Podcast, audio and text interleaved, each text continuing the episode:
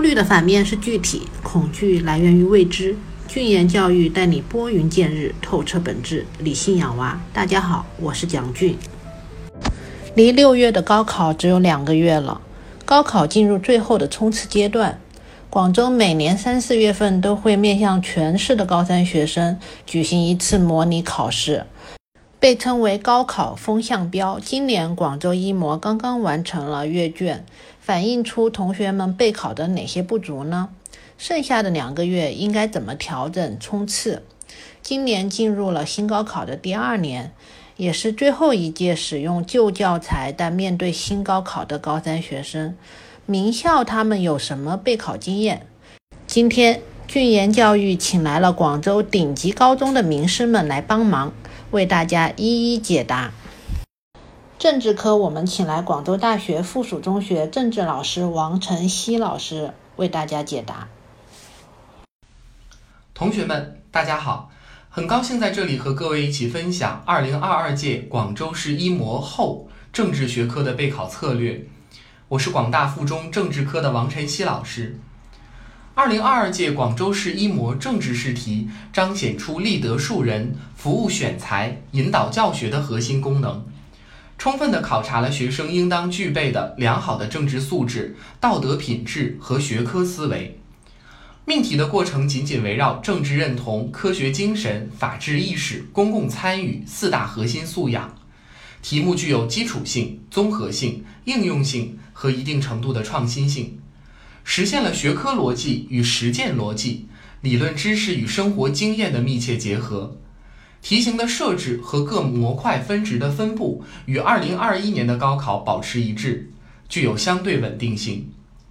在阅卷的过程中啊，我可以深刻的感受到，和调研考相比，同学们有着不同程度的进步。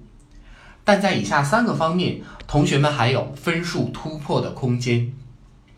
第一，提高选择题的准确率，在排除题之本身说法错误、题之与题干范围不符两种错误的基础上，同学们可以着重在材料主旨的把握、题之与题干的逻辑关系上下功夫。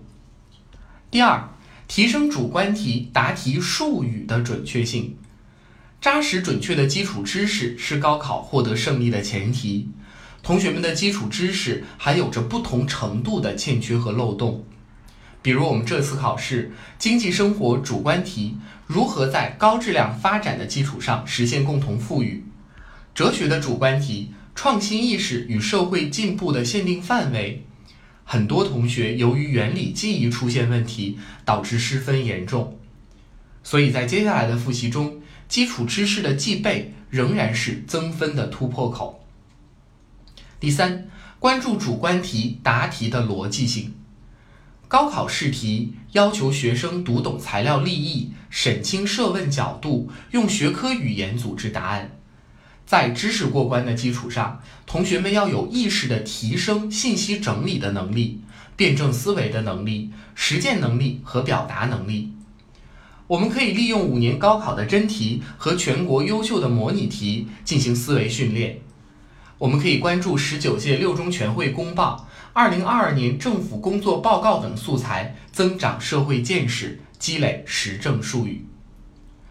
距离二零二二年的高考还有不到七十天的时间了，在复习备考过程中，同学们要由单纯的时间堆砌转向学习质量的提升。